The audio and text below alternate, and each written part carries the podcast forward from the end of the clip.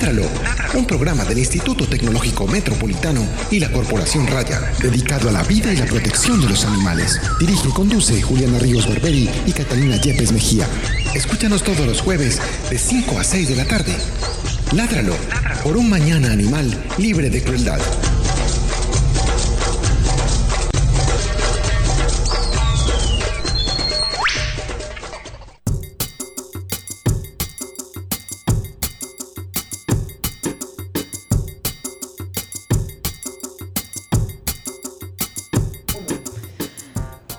Buenas tardes para todos los oyentes de Ladralo. Esta es nuestra edición número 124 de un programa dedicado a la vida y la protección de los animales realizado por Raya con el apoyo del Instituto Tecnológico Metropolitano. Mi nombre es Juliana Ríos Barberi, soy la directora de Raya y la directora de este programa. Mi nombre es Catalina Yepes, médica veterinaria y codirectora de este programa.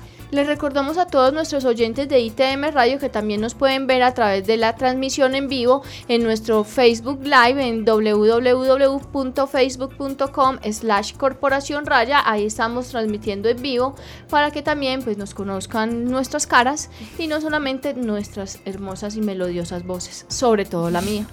Eh, el día de hoy vamos a tener un tema muy interesante. Ah, bueno, y si tienen alguna pregunta, ah, David, el teléfono, pueden comunicarse con nosotros al 440-5100, extensión 5135. Súper. Bueno, o eh, a través de la transmisión en vivo también pueden ir haciendo sus comentarios. El día de hoy vamos a tener un tema muy interesante que es el dolor en perros y gatos. Muchas personas pues que tienen este tipo de animales en su casa muchas veces se preguntan si su animal tiene dolor, si de pronto no lo está sabiendo reconocer y si en caso de que tenga dolor, cómo debe tratarlo o qué debe hacer. Para eso eh, nos está acompañando eh, nuestra amiga Alejandra Madrigal, ella es médica veterinaria con una maestría en, en la maestría. Anestesiología. Pero no se llama distinta la maestría medicina veterinaria eh, es medicina interna con énfasis en anestesia. Entonces, pues ella será la persona con la cual desarrollaremos este tema tan interesante tan pertinente para todas las personas que convivimos con perros y gatos. Alejandra, bienvenida a nuestro programa. Buenas tardes. Bienvenida. Eh, Alejandra, antes de empezar con las preguntas, eh, ah, no, antes de empezar con las preguntas, vamos con la noticia de la semana. Es momento. Es momento de la noticia de la semana. Es momento. Es momento. Es momento. De la noticia de la semana. Noticias de la semana. En Ládralo. En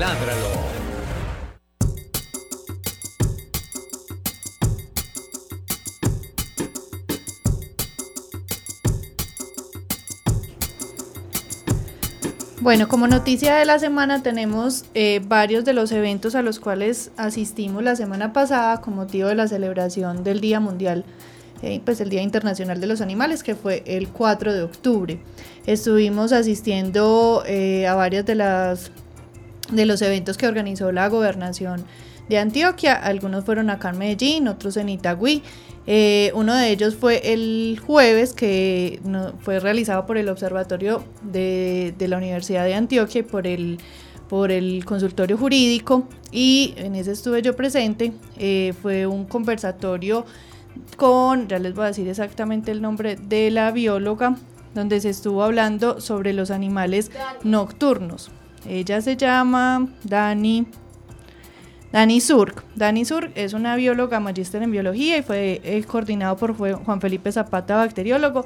Ambos estuvieron hablando sobre los animales que nos acompañan, sobre todo en Medellín, en el área metropolitana. Muchos de ellos animales que no son tan carismáticos o no, no son muy reconocidos por la gente y la gente tiene bastante miedo, pero que son animales totalmente inofensivos, que no tienen ningún tipo de problema, que conviven con nosotros, como ya hemos visto y yo hemos dicho varias veces en este programa, somos nosotros los que estamos invadiendo los hábitats de este tipo de animales y eh, ellos están presentes a nuestro alrededor y en nuestro entorno. Y es simplemente convivir con ellos y dejarlos pues que estén tranquilos y, en libertad. Muchos de ellos son las zarigüeyas, los murciélagos, como la cantidad de especies que Medellín y el área metropolitana tiene de murciélagos y, y cómo pues están conviviendo en nuestros mismos espacios. Entonces fue un conversatorio bastante interesante. Eh, el 4 también estuvimos en la Universidad Remington, eh, quien apoyó a la gobernación en un evento también para celebrar el Día Mundial de los Animales. Tuvimos presencia de Corantioquia, de, de, de varias de las organizaciones eh, gubernamentales hablando de diferentes temas de cómo están trabajando el tema de los grandes felinos que están eh, siendo víctimas de retaliación por el tema de la ganadería. Estuvimos tocando varios temas relacionados con la defensa y la protección de los animales durante ese día. Eso fue el 4 en Uniremington. Y el día 5 estuvimos en la, apoyados por la alcaldía de Itagüí, también realizando eh, un evento dedicado pues al tema de la protección animal para ese día. Bueno, eh, Alejandra, eh, eh, primero antes de las preguntas hay otras preguntas más importantes que son, ¿cuáles son tus hobbies? Pintar, pintar y leer. ¿Te gusta mucho pintar y qué técnica? De todo un poquito, con lo que me den, pinto colores, ahorita estoy haciendo un curso de colores, eh, óleo, acrílico. Eh, creo que lo único que no pinto es acuarela porque no sé. ¿Y qué, te, ¿Y qué pintas? ¿Paisajes, perros, gatos? Casi todo lo que tengo en mi casa son animales, particularmente. Ay, algún día nos tienes que mostrar. Por supuesto. Bueno, ¿y lectura, literatura? Sí, muy variada. Bueno, ¿y cuál fue la última película que te viste? Marley and Me. Marley and Me, pero esa no es como muy vieja para Sí, pero me la vi hace 15 días otra vez. ¿Y no le pareció muy triste? Sí, siempre lloro. Yo esa película prometí que no me la iba a ver jamás. Dije, no. Y esa y la de... Eh, ¿Cómo se llama? Hachiko. Hachiko, pero esa tiene un nombre, siempre juntos o siempre a tu lado, no sé qué carajo, nunca jamás en la vida me la voy a ver. Pues tengo prohibido eso en mi propio círculo personal. Yo no fui capaz de decir que no y lloré un ratico. Bueno, eh, ahora sí entonces Alejandra, comencemos con las preguntas del tema del día, que es el dolor en animales. Recuerden que si tienen alguna pregunta, comentario, pueden escribirnos a través de nuestro Facebook Live o eh, llamar al 440-5100, extensión 5135. Empecemos entonces, primero definiendo qué es el dolor.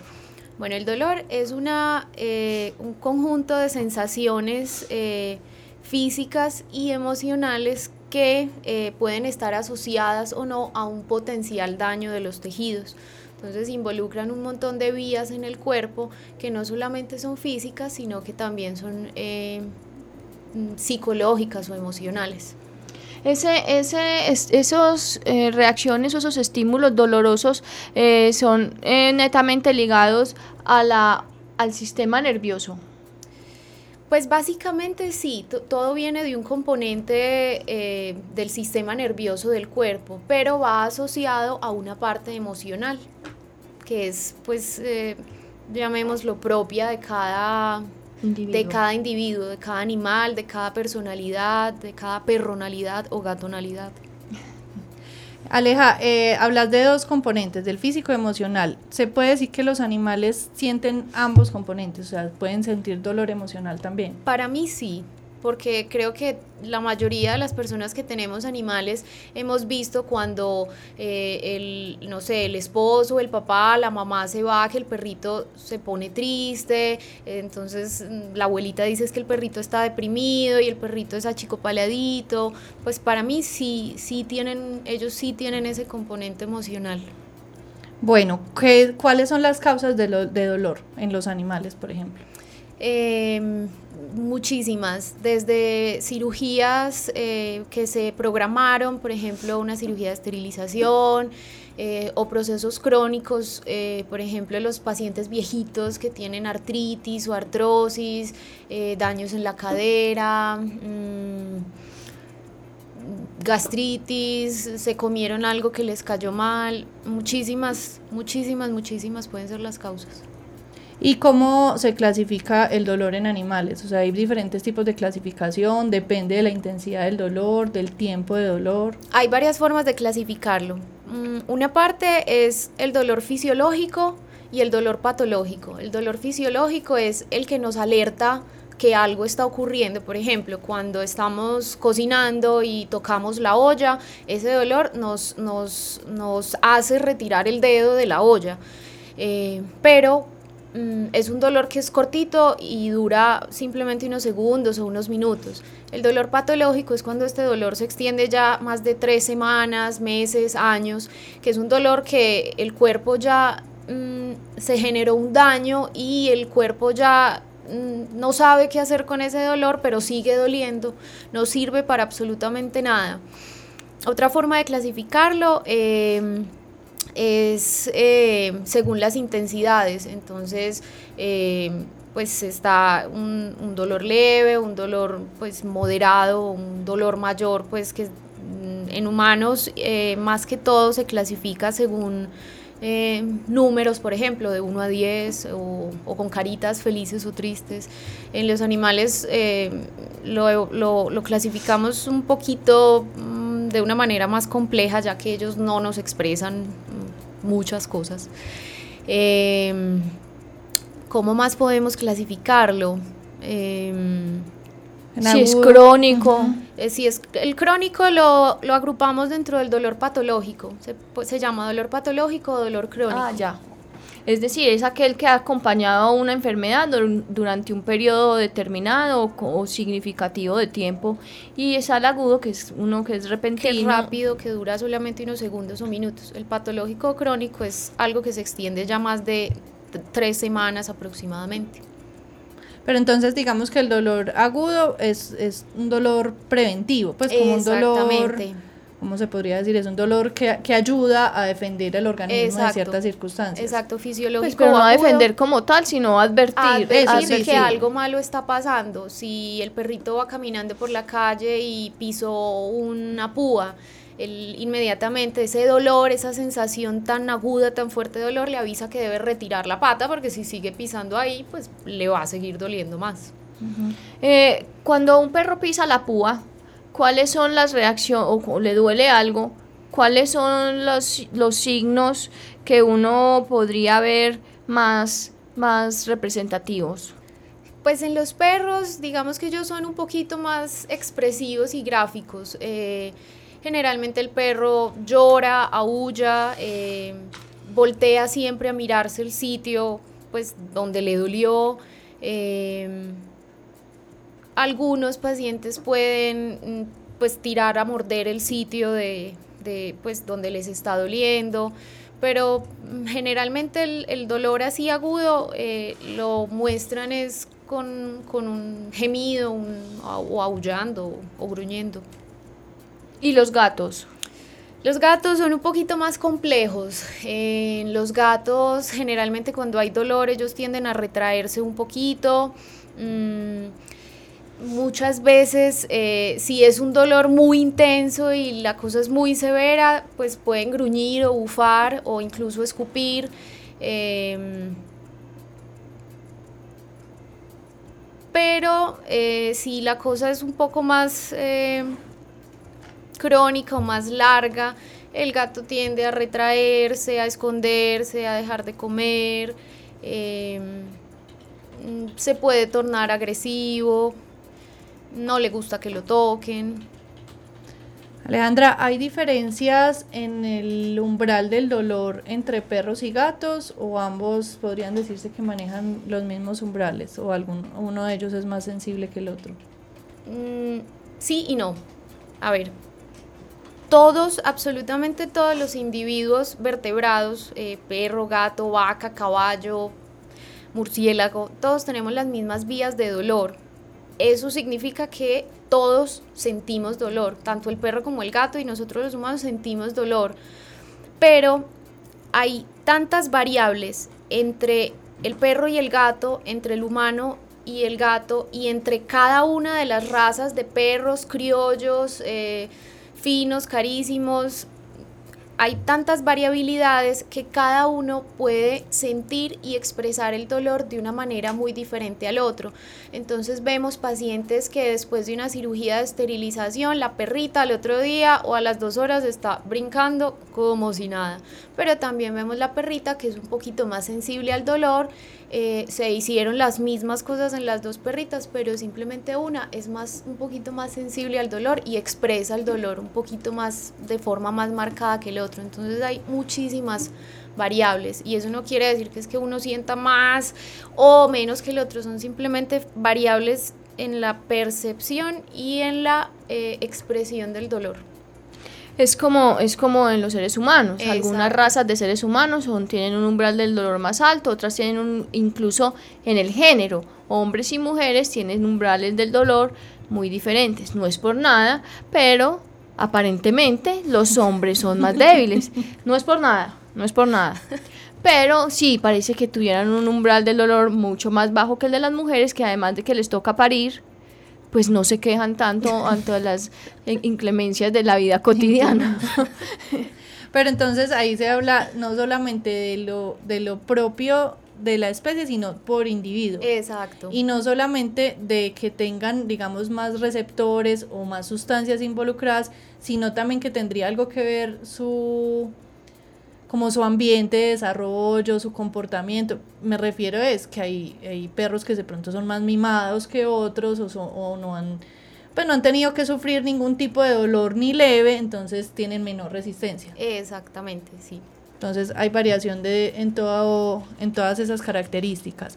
Eh, yo quisiera, porque es una cosa que me preguntan constantemente los propietarios de pacientes, y es saber, porque hay gente que dice, no, es que yo la vi que le estaba doliendo tanto que, que ese perrito estaba llorando. Que le di lo Dolex.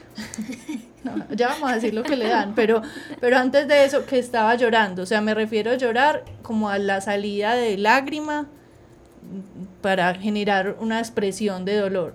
¿Es verdad que los perros y los gatos lloran o eso es una particularidad humana? No, es una particularidad humana. Eh, o sea, la producción de lágrima no está asociada o el perro no tiene la capacidad de producir un llanto asociado a un, pues, a un sentimiento de tristeza o dolor pues sí producen lágrimas, pero es un proceso de, de lubricar el ojo. normal del ojo. Y hay algunos perros que por su anatomía o por enfermedades producen un poquito más de lágrimas que los otros, pero, pero no, básicamente es algo asociado a la, a la raza humana. Bueno, eso es importante porque mucha gente lo pregunta. Lo otro es entonces qué tipo de manifestaciones vamos a encontrar, por ejemplo, en un perro con dolor. O sea, no va a llorar, ya sabemos que no va a llorar como el humano, entonces, ¿qué otras cosas hace? Bueno, también como decíamos ahorita son muchas las variables. Está desde el perro que aúlla, ladra o gruñe, em, como el perro que también se esconde, que no tolera que lo manipulen. Cuando se va a tocar la zona eh, adolorida, el perro pues voltea a mirarse. O, Hay agresión. exacto, agresión o pues como defensión de la zona.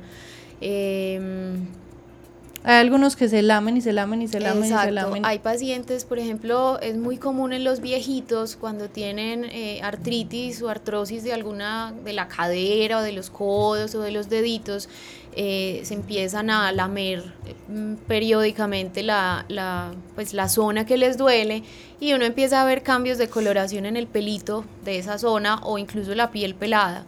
Eso es como un signo de de alarma, por decirlo así. No quiere decir pues que si un paciente joven se está lamiendo, eh, no, no signifique nada, ¿no? pueden significar muchas cosas, eh, desde dolor hasta, hasta un vicio o otra patología de la piel. Por eso es que siempre hay que prestarle atención como a esos cambios de comportamiento. Eh, a muchos pacientes se les cambia el apetito, entonces dejan de, comer mm, lo habitual, algunos comen más, eh, sí, algunos comen más cuando hay dolor. Sí. Esa sí no me la sabía yo. Sobre todo en el posquirúrgico. Eh, cuando están recién operados, eh, en algunos gatos también se ve eso, la, el aumento del apetito. Berracos, uno todo adolorido y tengo hambre, tengo hambre. No, pero finalmente pues la ingesta de glucosa es un es un gran, ¿cómo se dice? Un gran aliado de la recuperación. Lo que pasa es que muchos, por ejemplo, en esos pacientes que comen más de lo que están habituados, es eh, asociado como a cierta ansiedad. A propósito de ansiedad, un saludo para Polo, el samoyedo. un saludo para él por ser un perro ejemplo en todos estos casos postquirúrgicos de ansiedad y necedad. Un saludo para él y su familia. Bueno, y en los gatos, eh, los gatos se retraen un poquito más, eh, tienden a esconderse eh, o a tornarse mm, agresivos, no toleran que los toquen, que los manipulen, entonces... Eh, Eso sí se quedan muy, muy quietos en una posición como muy particular. Exacto, generalmente si están, por ejemplo, en una jaula de hospitalización, le dan la espalda a la persona que los está observando. Entonces eh, se meten como en un rinconcito de la jaula y dan la espalda. Y si uno los intenta tocar, pues ya te tiran la manito o, te, te, gritan, pues, o te La manito, que ternura. no con esa delicadeza con, la que ella lo... Y no, sin garritas, nada, una manito algodonosa que le daba a uno. Con las almohadillas. Una advertencia. Hablemos entonces, hoy vas a preguntar algo más, Juli. No, eh, también puede ser que se dejen de acicalar. Sí, eso es súper, súper común. Todo gato estresado o adolorido deja de acicalarse. Y es como una posición, como una tortuguita. O sea, ellos guardan las manitos, las manos como una bolita de gato. Se vuelven. ¿Y por qué será que hacen la bolita?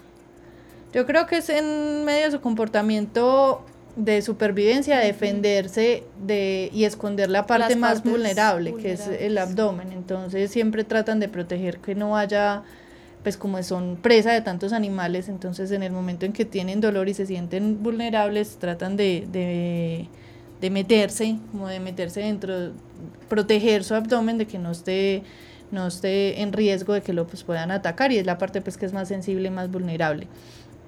Te iba a preguntar, Aleja, eh, entonces, ¿cuál sería como la solución para los procesos de dolor? Pues hablar sobre que ya sabemos qué es, cómo se manifiestan, cómo lo puedo identificar y antes de, entrar a mirar como con cada animal y dar como tips de cómo identificar en su casa que, si hay dolor, qué es lo ideal o cómo es la forma de tratar el dolor. Bueno, lo ideal es ante cualquier sospecha, siempre acudir al veterinario antes de administrar cualquier eh, medicamento y mucho más si son medicamentos indicados para humanos. Em, porque el veterinario se va a encargar de buscar específicamente dónde y qué es lo que le está doliendo. Obviamente el propietario en su casa mm, se va a dar cuenta de, que algo está pasando con su mascota.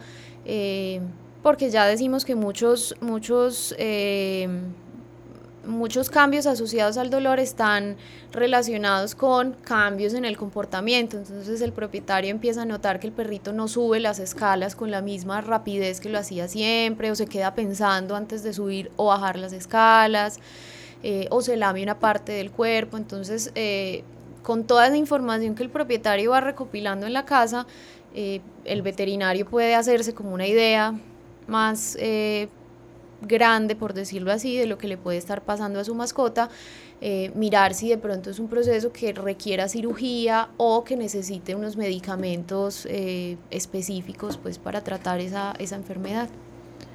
¿Y esos medicamentos serían entonces los analgésicos? Exactamente, los analgésicos.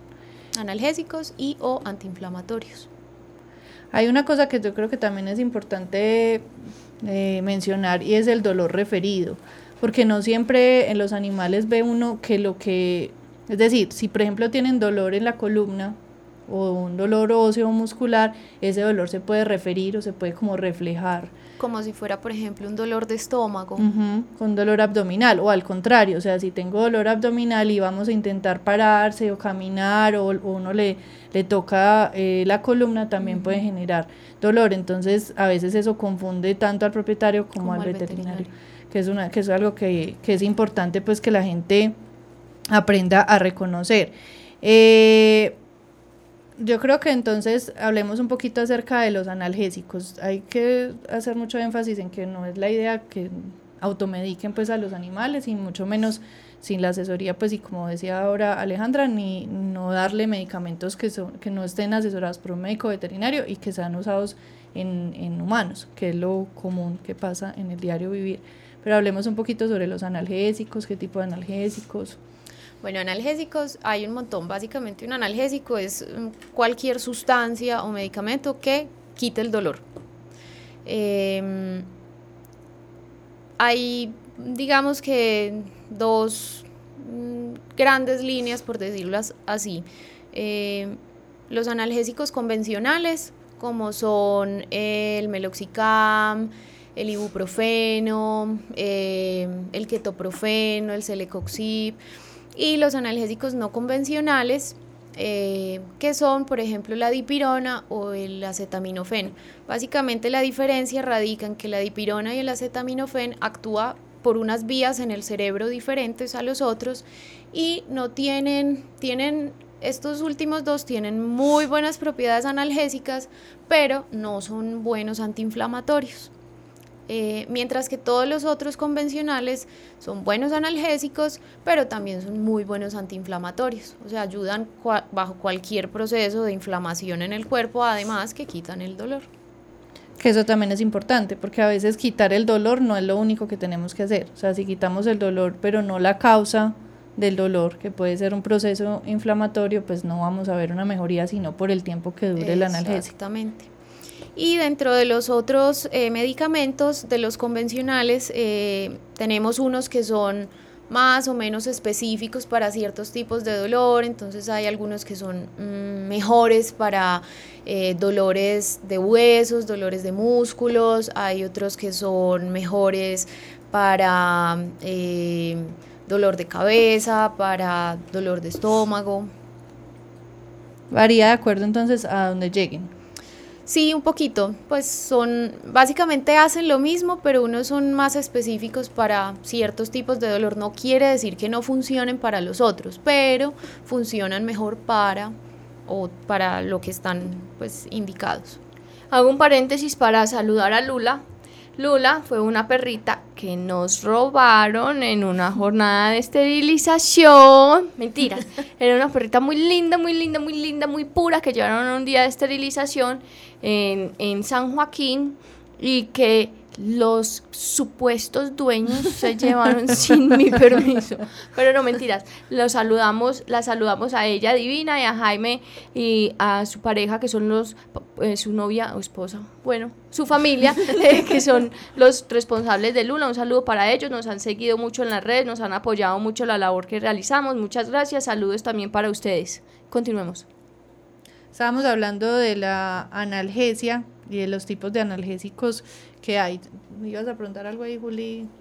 No, que es muy similar a lo que sucede con los antibióticos, saliéndome un poco del tema, que algunos antibióticos sirven para el sistema digestivo, otros antibióticos sirven para el sistema urinario, otros antibióticos pues tienen una variedad pues ahí dependiendo del lugar a donde lleguen, donde actúen, donde ejerzan esa, esa, ese trabajo antibiótico. Entonces quería pues preguntar si era como más o menos... Más o menos así, más o menos así funcionan. Bueno, y de los, de los, de lo, hagamos una, eh, insistamos en la necesidad de, de que las personas entiendan cuáles analgésicos no deben ser bajo ninguna circunstancia administrados a los animales y que son de uso común en los seres humanos.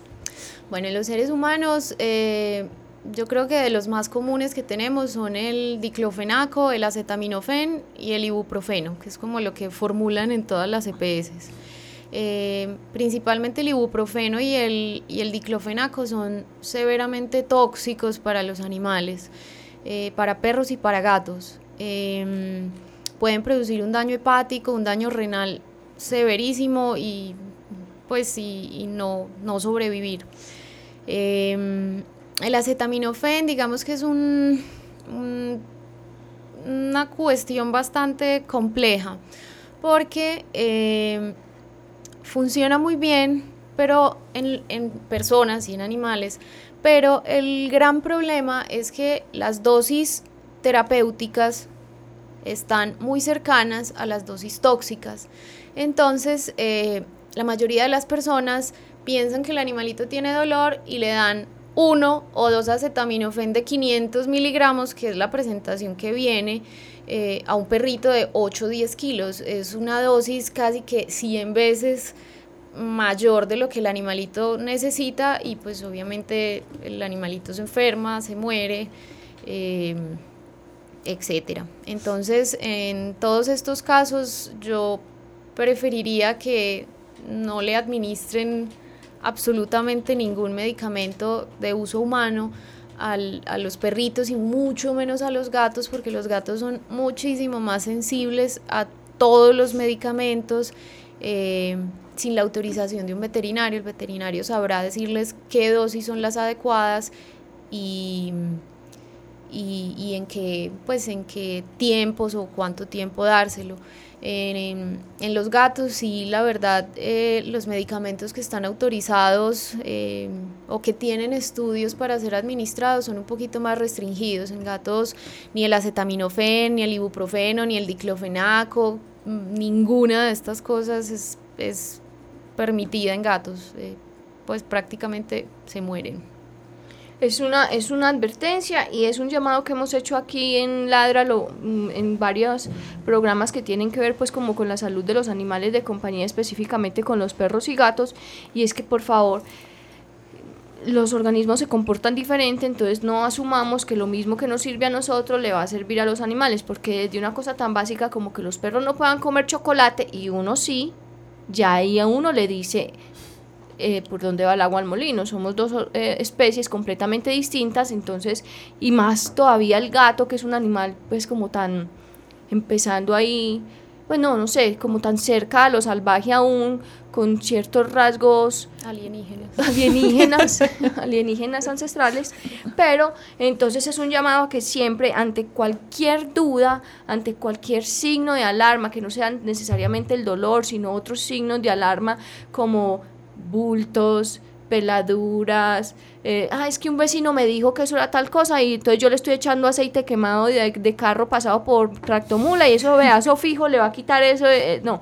tratemos de ser un poco más coherentes, que si no se lo hicieran a un hijo o a un humano, pues tampoco habría por qué hacerlo con un animal. Cuando uno se le enferma a un hijo, yo no tengo hijos, pero lo supongo así, uno no empieza ahí a recetarle y a recetarle, a ver, ensayando, ensayando a ver qué le funciona. No, uno lo lleva al médico y el médico dirá cuál es el tratamiento más pertinente y más apropiado para que el pequeño paciente salga a flote. Pero entonces lo mismo tenemos que hacer con los animales. Siempre consultar al médico veterinario. Y es que se nos ha hecho costumbre, y perdonan, salgo un poco del tema, a que lo de los animales todo tiene que ser gratis. Entonces que la gente no paga una consulta porque es que me la tienen que dar gratis, porque es que es un perrito y porque es que, que yo no tengo plata, no, o sea, si usted tiene un animal, usted tiene que estar consciente de que a cada signo de riesgo usted tiene que ir y pagar una consulta del veterinario, usted tiene que ir y hacer una radiografía si el animal le pasaron algunas cosas, tiene que ser responsable y tiene que aceptar que ante cualquier duda, cualquier inquietud, usted tiene que consultar con las personas que se dedicaron a estudiar la salud de los animales, que están preparados, que saben que les hace bien y que pueden ayudarle a salir de ese ese proceso de enfermedad por el cual está pasando. Cierro el paréntesis. Cierro el paréntesis. No, pero es que, y a propósito de eso, David, te voy a dar gusto y voy a hacer un consejo de la semana a manera personal. O sea, lo que yo voy a decir al final de este programa es a manera personal. No te involucra ni al ITM, ni a Raya, ni a Ládralo, ni a Catalina, ni a Alejandra, ni a David. A mí solitiquitica. Pero eso va a ser más tarde. Eh, adicional, quería decir ahí que, como ya mencionamos un poco más adelante, el dolor es un signo de que algo está pasando. O sea, no está doliendo porque sí. Si el dolor se retira, posiblemente esos analgésicos que ya nos mencionó eh, Alejandra van a mejorar el dolor, pero el dolor no, no, la causa del dolor no va a desaparecer si no tiene un adecuado tratamiento. Entonces, la función de nosotros como médicos veterinarios es encontrar el porqué de ese dolor, obviamente quitar el dolor, pues porque no vamos a dejar el animal eh, sufriendo, o sea, quitar el dolor, pero además encontrar la causa y mejorar la situación. Bueno, y retomando lo que decíamos de los medicamentos para humanos, es que los medicamentos para humanos están, eh, vienen en presentaciones para, para personas de 50, 70 kilos y estaríamos diciendo que se los estamos dando a un animalito de 8, 10, 20 kilos a lo mucho. Sería, o sea, es, es, es, una dosis demasiado grande para un animalito, entonces hay que, hay que tener precaución con esto. Entonces, bajo cualquier circunstancia. Otra cosa es que creo que también es importante acatar las indicaciones de los médicos veterinarios. Hay gente también que se, en su afán de, ay no, yo le iba, quería quitar el dolor, entonces no le di ese medicamento cada 24 como me lo indicaron, sino que yo más bien se lo di por la mañana, al mediodía y por la noche. Resulta que es que todos esos medicamentos tienen estudios que demuestran cada cuánto se debe dar, con qué frecuencia, en qué cantidad, porque si no, entonces pasa de ser un, un medicamento beneficioso a un medicamento tóxico. Eh, nos comenta Valentina Mesa. También es importante que hay medicamentos que se distribuyen para humanos y para uso veterinario. Esto es importante para que el vet sea muy claro en la fórmula, pues la persona lo primero que hace es llamar a una farmacia de humanos y no saben. Y para uno como dueño, si dice que es de uso veterinario, no asumir que sirve el de humanos. Eso es más o menos lo que estamos diciendo. Sin embargo, sí es muy importante ahí eh, tener en cuenta lo que dice Valentina, pues hay algunos que se pueden usar en humanos y en animales, pero que su dosificación o su concentración o composición es muchísimo más diferente debido a los pesos principalmente y pues a, los, a, las, a la fisiología de cada uno de los organismos. Pero sí es importante eh, aclarar que hay algunos que son, que son eh, de, de, doble propósito. sí, de que finalmente es el mismo componente y que lo que varía es la presentación, que es en el caso, por ejemplo, del meloxicam. El meloxicam viene para humanos, pero en concentraciones para una persona de talla grande como nosotros, que pesa, pues yo, por ejemplo, que peso 70, ustedes sí son más... No, pero aquella me ganó, aquella me ganó, aquella me ganó, pero no hablemos de eso. Pero entonces viene en esa presentación, pero obviamente si, va, si utilizo una tableta de esas, a pesar de que sea el mismo componente en un gato o en un perro, pues va a ser una dosis exageradamente alta y que finalmente lo que va a generar es un trastorno en ese, en ese animal. Bueno, ahora ya hablamos de la analgesia, que es esa vía mm, farmacológica. Siempre es farmacológica, hay otras formas de, de, reducir el dolor. ¿Qué tal eh, las formas? Nosotros una vez aquí tuvimos unas invitadas que hablaron de medicina alternativa, pero ¿qué otras formas hay eh, de reducir el dolor o de controlar el dolor? No, hay muchas otras formas. Pues, eh, pues yo que soy anestesióloga trabajo con la parte farmacológica, pero se puede acompañar de, por ejemplo, la fisioterapia, eh, eh, la acupuntura es otra cosa que funciona muy bien en los pacientes y que ahora tenemos pues disponibilidad para, para veterinaria. Eh, las aplicaciones de frío o de calor en la zona dolorida eh, funcionan también muy bien. Claro que dependiendo, digo yo, de la de la de la de la del aquejamiento, como si de, la, enfermedad. Sí, de la enfermedad. Sí, exacto, dependiendo de dependiendo pues de, de lo que tenga el paciente eh, será, será viable fisioterapia o acupuntura o las dos cosas, o ponerle frío o ponerle calor, no, no todo funciona para lo mismo. Mm, incluso está toda la medicina eh, bioreguladora y homeopática que también se está manejando mucho ahora en veterinaria eh, y es un poquito Mm, pues amigable con el, con el cuerpo del paciente o con los eh, riñones, hígados y todos estos eh, sistemas del paciente. Que obviamente esto también se, se pues mm, va de la mano de un médico especialista en este tipo de terapias que sabe qué formular en uno u otro caso. Yo creo que siempre, y eso es lo que más hemos repetido en el programa de hoy, siempre ir acompañado de una persona especialista. O sea, siempre ese tipo de, de alternativa, sea la que sea, siempre no es como, ah, lo que le funcionó al vecino me va a funcionar, o lo que le funcionó al perrito de mi amigo me va a funcionar a mí.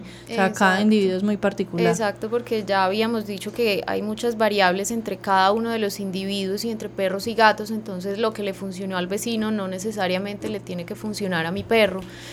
Eh, y ya pues en cuanto a, manejos u otras terapias de dolor, eh, tenemos ya técnicas avanzadas como lo, que son los bloqueos nerviosos, eh, que es básicamente la inyección de un anestésico local en un nervio que hace que se duerma ese nervio y el animalito no sienta la patica fracturada o la patica que le acabaron de, de operar, por ejemplo.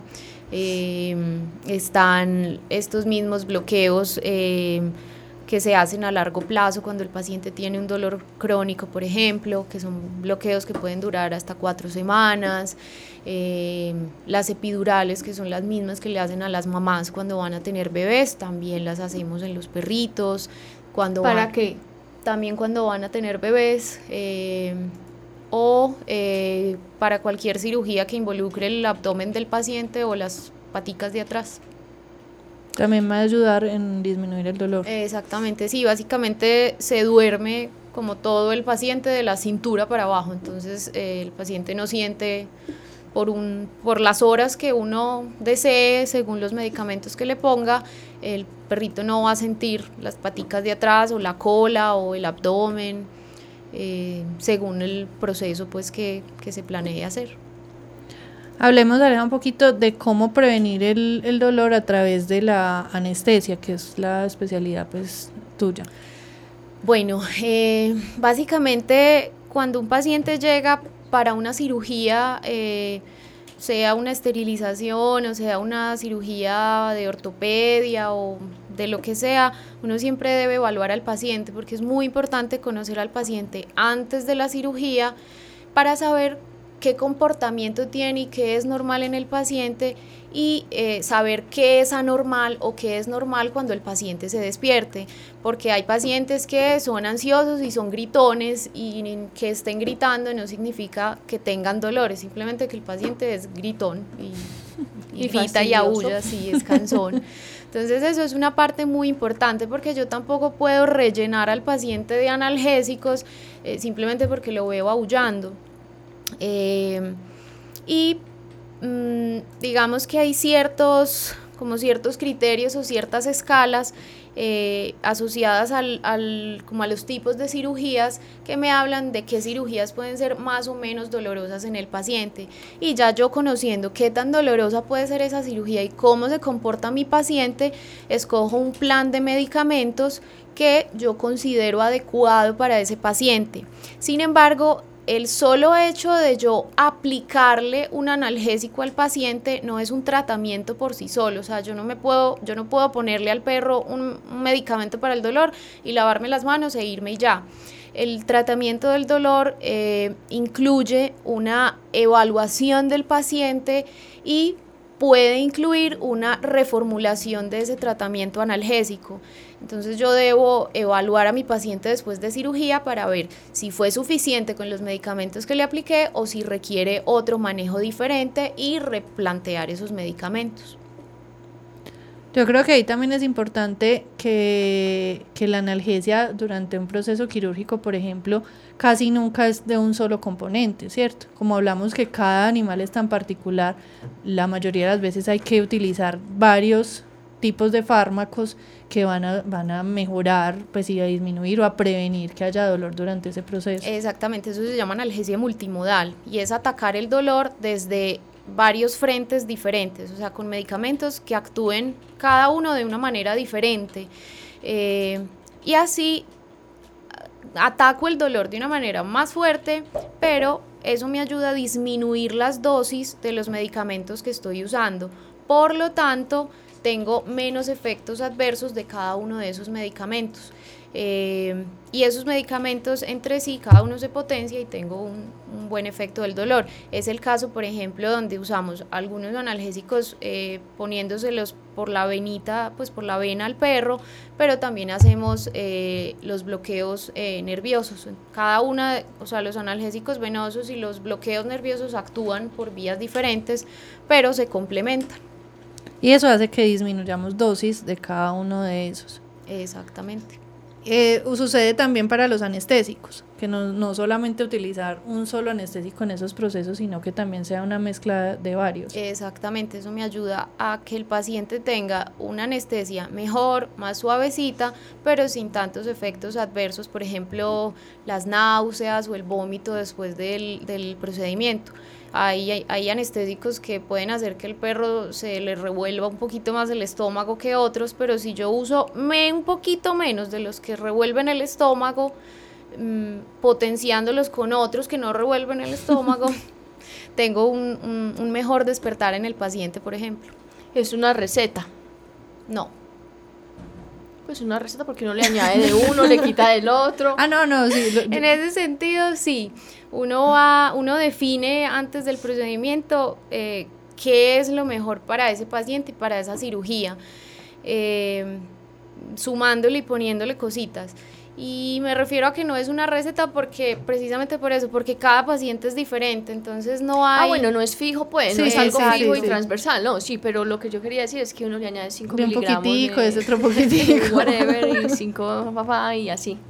que yo Sí, creo que eso es otra cosa que hemos hecho mucho énfasis en raya y es que la anestesia siempre debe ir con todos esos componentes, porque es que hay muchas situaciones donde eh, hemos, nos hemos enterado de casos donde no utilizan adecuadamente todos estos medicamentos. Es más, solo usan uno. solo usan uno que solamente es pues está generando una inmovilidad física, pues el paciente no se puede mover, pero pues está sintiendo Sí, el dolor. pues básicamente una anestesia eh, no es solamente dormir al paciente, la anestesia implica tres componentes. Uno, eh, inconsciencia, relajación muscular y analgesia. La triada anestésica, yo la amo. Me la enseñaron allá en mi curso de, en mi materia de equipos biomédicos 1, cuando estábamos viendo la máquina de anestesia. Entonces sí, la triada analgésica. Repitamos los componentes, por favor, de la triada analgésica, porque es muy importante. Inconsciencia, relajación muscular y analgesia. Esas- esa triada analgésica se logra con una mezcla de medicamentos anestésicos. No uno solo va a proveer esas tres, a no ser que alguien se lo invente y sea un supermedicamento. ¿Existe un supermedicamento? No existe. Entonces, eh, la, la anestesia en cualquier procedimiento debe ser una mezcla y ojalá realizada por una persona especialista que conozca del tema y que sepa, pues, eh, generar un protocolo responsable en términos de que no animal no vaya a sentir dolor durante el procedimiento, que no vaya a estar consciente percibiendo todo lo que le está sucediendo, porque a quién le gustaría que mientras le están haciendo un procedimiento quirúrgico recuerde todo, sienta todo y después vaya y le cuente a la mamá, mamá, mamá, todo esto me lo hicieron y yo lo sentí. Entonces, eh, Hay una película de eso. Ay, ¿cómo se llama? Veámonosla. Es de un señor que le iban a robar el riñón y él estaba consciente. Pues lo anestesiaron, pero él no se durmió, sino que seguía dándose cuenta de todo a su alrededor. Es horrible. Es horrible, me imagino que debe de ser horrible. Y así lo mismo sucede cuando a los animales los anestesian de una manera mala o de una manera no responsable y pues termina, ellos no pueden decirle a uno No, después y, nada. Y pues fuera de, de charla, eso puede generar un montón de trastornos. eh, pues en los humanos psiquiátricos, en nuestros pacientes, eh, puede generar un montón de cambios de comportamiento eh, Asociados al eh, trauma. asociados a ese trauma psicológico que vivieron durante el, el, pues el mal procedimiento. No es, no es algo como tan, tan a la ligera. O sea, no es solamente lo que cause ahí, el dolor que incluso puede generar hasta un choque. Un mal de dolor. tratamiento del dolor durante una cirugía, el dolor que se genera durante una cirugía generalmente es un dolor agudo, un dolor rápido que desaparece una vez se cura la lesión. Pero un mal tratamiento del dolor durante una cirugía puede generar un dolor crónico en el paciente, o sea, un daño nervioso que genera un dolor crónico. Entonces ahí va la importancia también de saber tratar el dolor. Y sería muy triste pensar que por una cirugía, por ejemplo, de esterilización, que es algo tan sencillo, tan de rutina, tan ambulatorio, no se trató bien el dolor y el- una cirugía de esterilización y el paciente, la perrita, quedó con un dolor crónico a nivel eh, abdominal o de la piel de la zona de la incisión. por el resto de la vida. Exactamente. Y ella nunca va a decir que es lo peor, va a tener que sufrir en silencio. Incomprendida. No, la verdad. La verdad. Incomprendida. Ay, esta porque está tan brava. Mira que ya no se puede cargar. Ya esta perra no se deja, no se deja ni voltear a ver que le, le hicieron mal la esterilización y va uno y ve, y sí. Bueno, mm, ¿qué nos falta por mencionar? Yo creo que es- de- podemos repetir, reforzar cómo la persona como propietario puede identificar que, su animal de compañía, su perro, su gato tiene dolor y debe consultar. Bueno, eh, básicamente es porque hay cambios de comportamiento. El animalito se empieza a comportar de manera diferente a lo que usualmente se ha comportado. eh, puede llorar eh, o, gruñir o incluso tirar a morder si le tocan la zona que le duele, generalmente dejan de comer, se pueden retraer o cambiar el comportamiento, retraerse, esconderse o por el contrario en los perros podrían o en los gatos también tornarse agresivos. se pueden lamer las zonas adoloridas, eh, los perros, por ejemplo, en las casas que tienen escaleras, empiezan a notar que el perrito sube más despacio o baja más despacio, eh, o se demora, pues se queda como pensando si sube o si baja las escalas. En los gatos se quedan pensando si entran o no entran a la caja de arena o si brincan, si usualmente brincan ciertas zonas, eh, empiezan a notar el propietario que ya no brinca, deja de brincar. Em, y pues bueno, todos los comportamientos vocales asociados, llorar, gruñir, gemir. Y ese dolor puede ser ocasionado o porque tuvieron un trauma, que fue un golpe, una cortada, una, una situación mecánica que causó una alteración de los tejidos o puede ser también por una enfermedad, por una enfermedad que está desarrollándose en el los adentros del animal. en la parte, de, la parte más interior. Interna, la parte más interna. Entonces, eh, es un llamado de nuevo para que las personas una vez detecten signos de alarma que digan, Dios mío, mi animalito no está normal, puede coincidir con que tenga dolor, llévelo al médico veterinario, hagan las pruebas que sean requeridas para diagnosticar y darse cuenta qué es lo que verdaderamente está eh, haciendo que el animal padezca dolor y en caso de que padezca dolor pues hacerle un buen tratamiento de, de analgésico pero también buscar qué es lo que está causando el dolor y hacer pues el tratamiento respectivo para solucionar ese problema. Y ahí va la cuña de que por favor inviertan en sus animales, en la salud de sus animales y no pretendan que se les solucione muchas dudas como hacen comúnmente, a mi perro, a mi gato le duele esto, ¿qué le doy? que es lo que hacen es preguntar por redes sociales y no es lo ideal. No, y creo yo que ahorita hay como muchas opciones eh, disponibles. Hay muchas veterinarias que tienen EPS para mascotas medicina prepagada y ya hay muchas aseguradoras que tienen también pólizas que cubren como ese tipo de eventualidades o un número bancos, supermercados, de un número de consultas al mes y bueno, de eventualidades. Sí, ahora hay mucha facilidad realmente para uno poder tener un plan eh, mínimo como de salud de sus animales en caso de emergencia, etcétera, que puede resultar más fácil a la hora de pagar que a la hora de tener que atender una emergencia sin pues tener ninguno de. No estamos haciendo propaganda, pero de pronto puede facilitar un poco que la gente acceda a los servicios veterinarios eh, sin la dificultad que puede acarrear llevar un animal durante una urgencia o durante alguna situación imprevista que puede ser un poco más costoso. Entonces eso puede también ser una alternativa para las personas para que puedan eh, sin excusa llevar a los animales al médico veterinario. Alejandra, eh, te agradecemos mucho por haber estado en el programa. Si tienes algo más que añadir, bienvenida. Bueno, entonces eh, vamos a pasar primero a la agenda de la semana. Eventos, campañas, jornadas de vacunación, esterilizaciones, encuentros, conferencias. Todo en la agenda de la semana en Ládralo. Eh, bueno, el primer, el primer, el primer evento de esta semana es que el día de mañana va a haber una implantación de microchip en la calle 65 con carrera 944 en la UBA Los Guayacanes, eso queda en Guayabal, barrio Cucaracho. ¿Cierto que sí es Guayabal? Calle 65. No, es mentira. pero queda en el barrio Cucaracho, ah, en la calle 60, no, no tengo idea, barrio Cucaracho, hubo a los Guayacanes a ver jornada de implantación de microchip. El 13, o sea, el sábado, eh, estará esta misma jornada en el Parque Biblioteca Gabriel, Gabriel García Márquez, en la carrera 80, número 104, 4, en el 12 de octubre. Y el día domingo, eh, habrá la misma jornada de implantación de microchip en el cementerio San Javier, carrera 96 con la calle 40.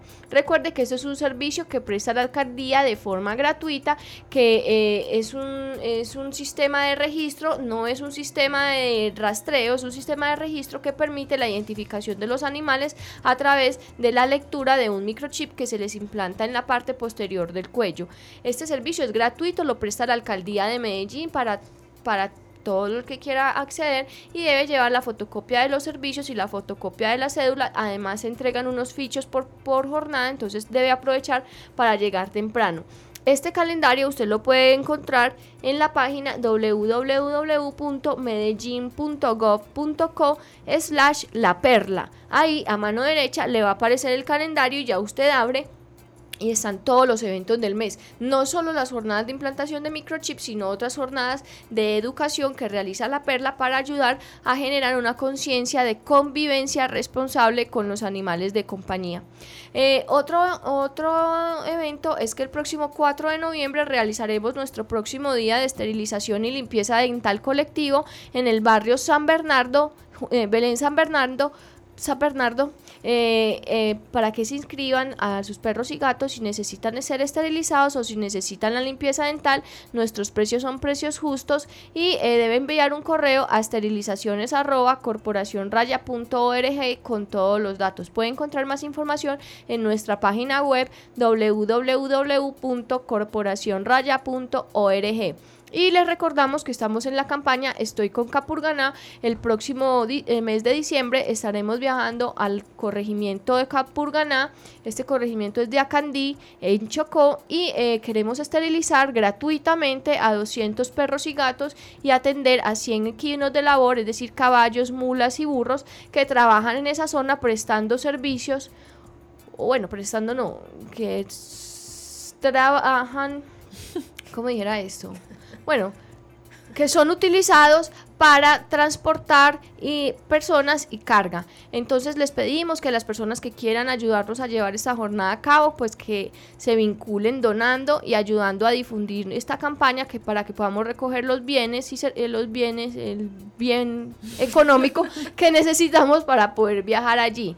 Eh, además, eh, pues de las de la atención de los animales debemos cubrir los gastos de los voluntarios que trabajan con nosotros, que van a trasladarse hasta allí y que pues nosotros obviamente pues proveemos para facilitar eh, que nuestro equipo se mantenga constante. Les pedimos ayuda, queremos viajar, queremos mejorar la vida de toda esta comunidad. Ya hemos estado allí en dos ocasiones anteriormente y hemos desarrollado un buen trabajo. La comunidad tiene una gran aceptación y está esperando con mucha, con mucha ilusión que nosotros podamos viajar en el mes de diciembre. Eh, esos son los eventos que tengo para este mes, semana. Ah, y, resto de año. El resto de año. Y ahora voy a dar un consejo. Eh, mm, lo voy a dar, vuelvo y digo a, término personal, esto es solo, soy solo yo. Pero uno debe ser bastante cuidadoso y también un poco inteligente a la hora de hacer comentarios en redes sociales. Resulta que hay una señora que nos acusa de que somos unos ladrones y que nos queremos engordar los bolsillos porque cobramos los precios que cobramos en nuestras jornadas de esterilización en Medellín. Yo le quiero decir a la señora, primero, que sea más respetuosa, que ella no, no tiene ninguna prueba de que nosotros nos estamos echando plata al bolsillo. Finalmente todos somos voluntarios, entonces pues ahí no hay ningún, no tiene ni pie ni cabeza su acusación. Y además, paradójicamente siendo disque defensora de animales, habla de cirugías que valen 30 mil pesos. Yo le voy a decir a, una señora, a esta señora una cosa, la verdadera maltratadora de animales es usted, una persona que va y paga 30 mil pesos por una cirugía que evidentemente carece de los mínimos requerimientos de bienestar animal. Usted lleva voluntariamente a los animales allá a que sean sometidos a una cirugía irresponsable y negligente. Es usted la verdadera maltratadora de animales. Es usted y las personas que realizan cirugías a ese valor, los son ustedes los verdaderos maltratadores de animales. Uno no puede ser tan descarado en la vida de llegar y acusar a una persona que ni siquiera se beneficia económicamente de que es una ladrona simplemente porque está haciendo una cirugía de calidad en un animal. No nos olvidemos que los animales no tienen por qué ser sometidos a situaciones irresponsables en en el cuidado de su salud. Eso es el colmo. Usted no se iría a, una, a un garaje a hacerse una cirugía. Usted no iría a un garaje a pagar 150 mil pesos porque le aumenten su busto. Usted no lo haría. Entonces, porque sí lo hace con los animales. Yo le voy a exigir a esa señora que haga el favor y respete. Ya. pues no, de verdad, o sea, es que uno trata de ser decente y todo, y en nombre de Corporación Raya se mantiene la compostura, pero el nombre de Juliana no la voy a mantener y le voy a decir que, me, que respete al equipo de Raya, que ninguno de nosotros, ojalá nos hiciéramos ricos, ojalá, pero no, cada uno de nosotros tiene que tener trabajo para poderse mantener, y fuera de eso, los tiempos libres los dedicamos a ayudar a los animales, así a usted le parezca que eso es maltrato, porque a mí me parece que lo que usted hace, llevando animales a cirugías baratas, es maltrato animal. Eso sí que es maltrato animal. Y hablando de eso, hace poco cerraron una veterinaria supuesta en la que se realizaban cirugías a 15 mil y a 25 mil pesos que ni siquiera eran realizadas por médicos veterinarios. Así que usted decida quién es el verdadero maltratador. Si el que lleva cirugías, si el que hace cirugías responsables, con protocolos responsables, que se esfuerza cada día por hacer mejor las cosas por los animales y que sí, vale unos pesos más, vale unos pesos más, pero acaso nuestros animales no lo valen. Y le quiero recordar que nosotros hacemos cirugías gratuitas desde hace muchos años en municipios pobres y vulnerables de este país, donde usted ni siquiera, de los que usted ni siquiera se imagina municipios que usted ni siquiera sabe que existen en el mapa de Colombia. Nosotros los hacemos gratuitamente allá, en los municipios donde sí se necesita, donde la gente no tiene acceso a agua, no tiene acceso a educación, no tiene acceso a salud. Allá sí los hacemos porque se necesitan. La culpa de que los animales estén en la calle no es de nosotros, así como usted lo menciona en su insulta, en su insultivo comentario, ¿cómo se dirá eso? Insultante. Nosotros no somos los culpables, los culpables son personas irresponsables que dejan reproducir a sus animales. Eso es todo lo que tengo para decir al respecto. No, yo tengo algo más. Yo creo que hay que cuestionarnos. Yo, a la gente le, le, suena muy fácil decir, ah, sí, vale 30 mil, ah, listo, entonces para allá nos vamos, o vale 15 mil, pero pregúntese qué hay detrás de esos 15 mil, qué hay detrás de esos 30 mil. O sea, estamos 100% seguros que no están cubriendo con protocolos mínimos mínimos, como los que habló la doctora Alejandra hoy, de manejar una anestesia y una analgesia adecuada en esos pacientes. O sea, seguramente esos pacientes están sufriendo el dolor absoluto durante esa cirugía o seguramente están siendo suturados con condiciones no adecuadas, en condiciones con insumos que no son los ideales. Entonces, cuestiones un poquito qué hay detrás de ese valor de la cirugía. Bueno, eh, esto puede sin ánimo de crear conflictos. Saludos, abrazos. Bueno, eh, Alejandra, de nuevo, muchas gracias por haber venido a nuestro programa. Eh, eres bienvenida cuando quieras volver a hablar de otro tema de animales. Muchas gracias. Y quedamos pendientes para que nos muestres tus pinturas. Por supuesto. Bueno, a nuestros oyentes de Ládralo, muchísimas gracias a David, al ITM, a Gretel Álvarez, a José Julián Villa y Carlos Pérez, a Andrés Camilo Puentes el ausente y a todos ustedes que todos los jueves nos acompañan. Eh, Valentina, no se nos tenemos pendiente ese programa, lo vamos a hacer, cuenta con ello. Muchas gracias por la sugerencia y el próximo jueves nos volveremos a encontrar con otro tema de interés para los que queremos y protegemos los animales. Chao. Chao. Ládralo, un programa del Instituto Tecnológico Metropolitano y la Corporación Raya, dedicado a la vida y la protección de los animales. Dirige y conduce Juliana Ríos Barberi y Catalina Yepes Mejía. Escúchanos todos los jueves de 5 a 6 de la tarde. Ládralo, por un mañana animal libre de crueldad.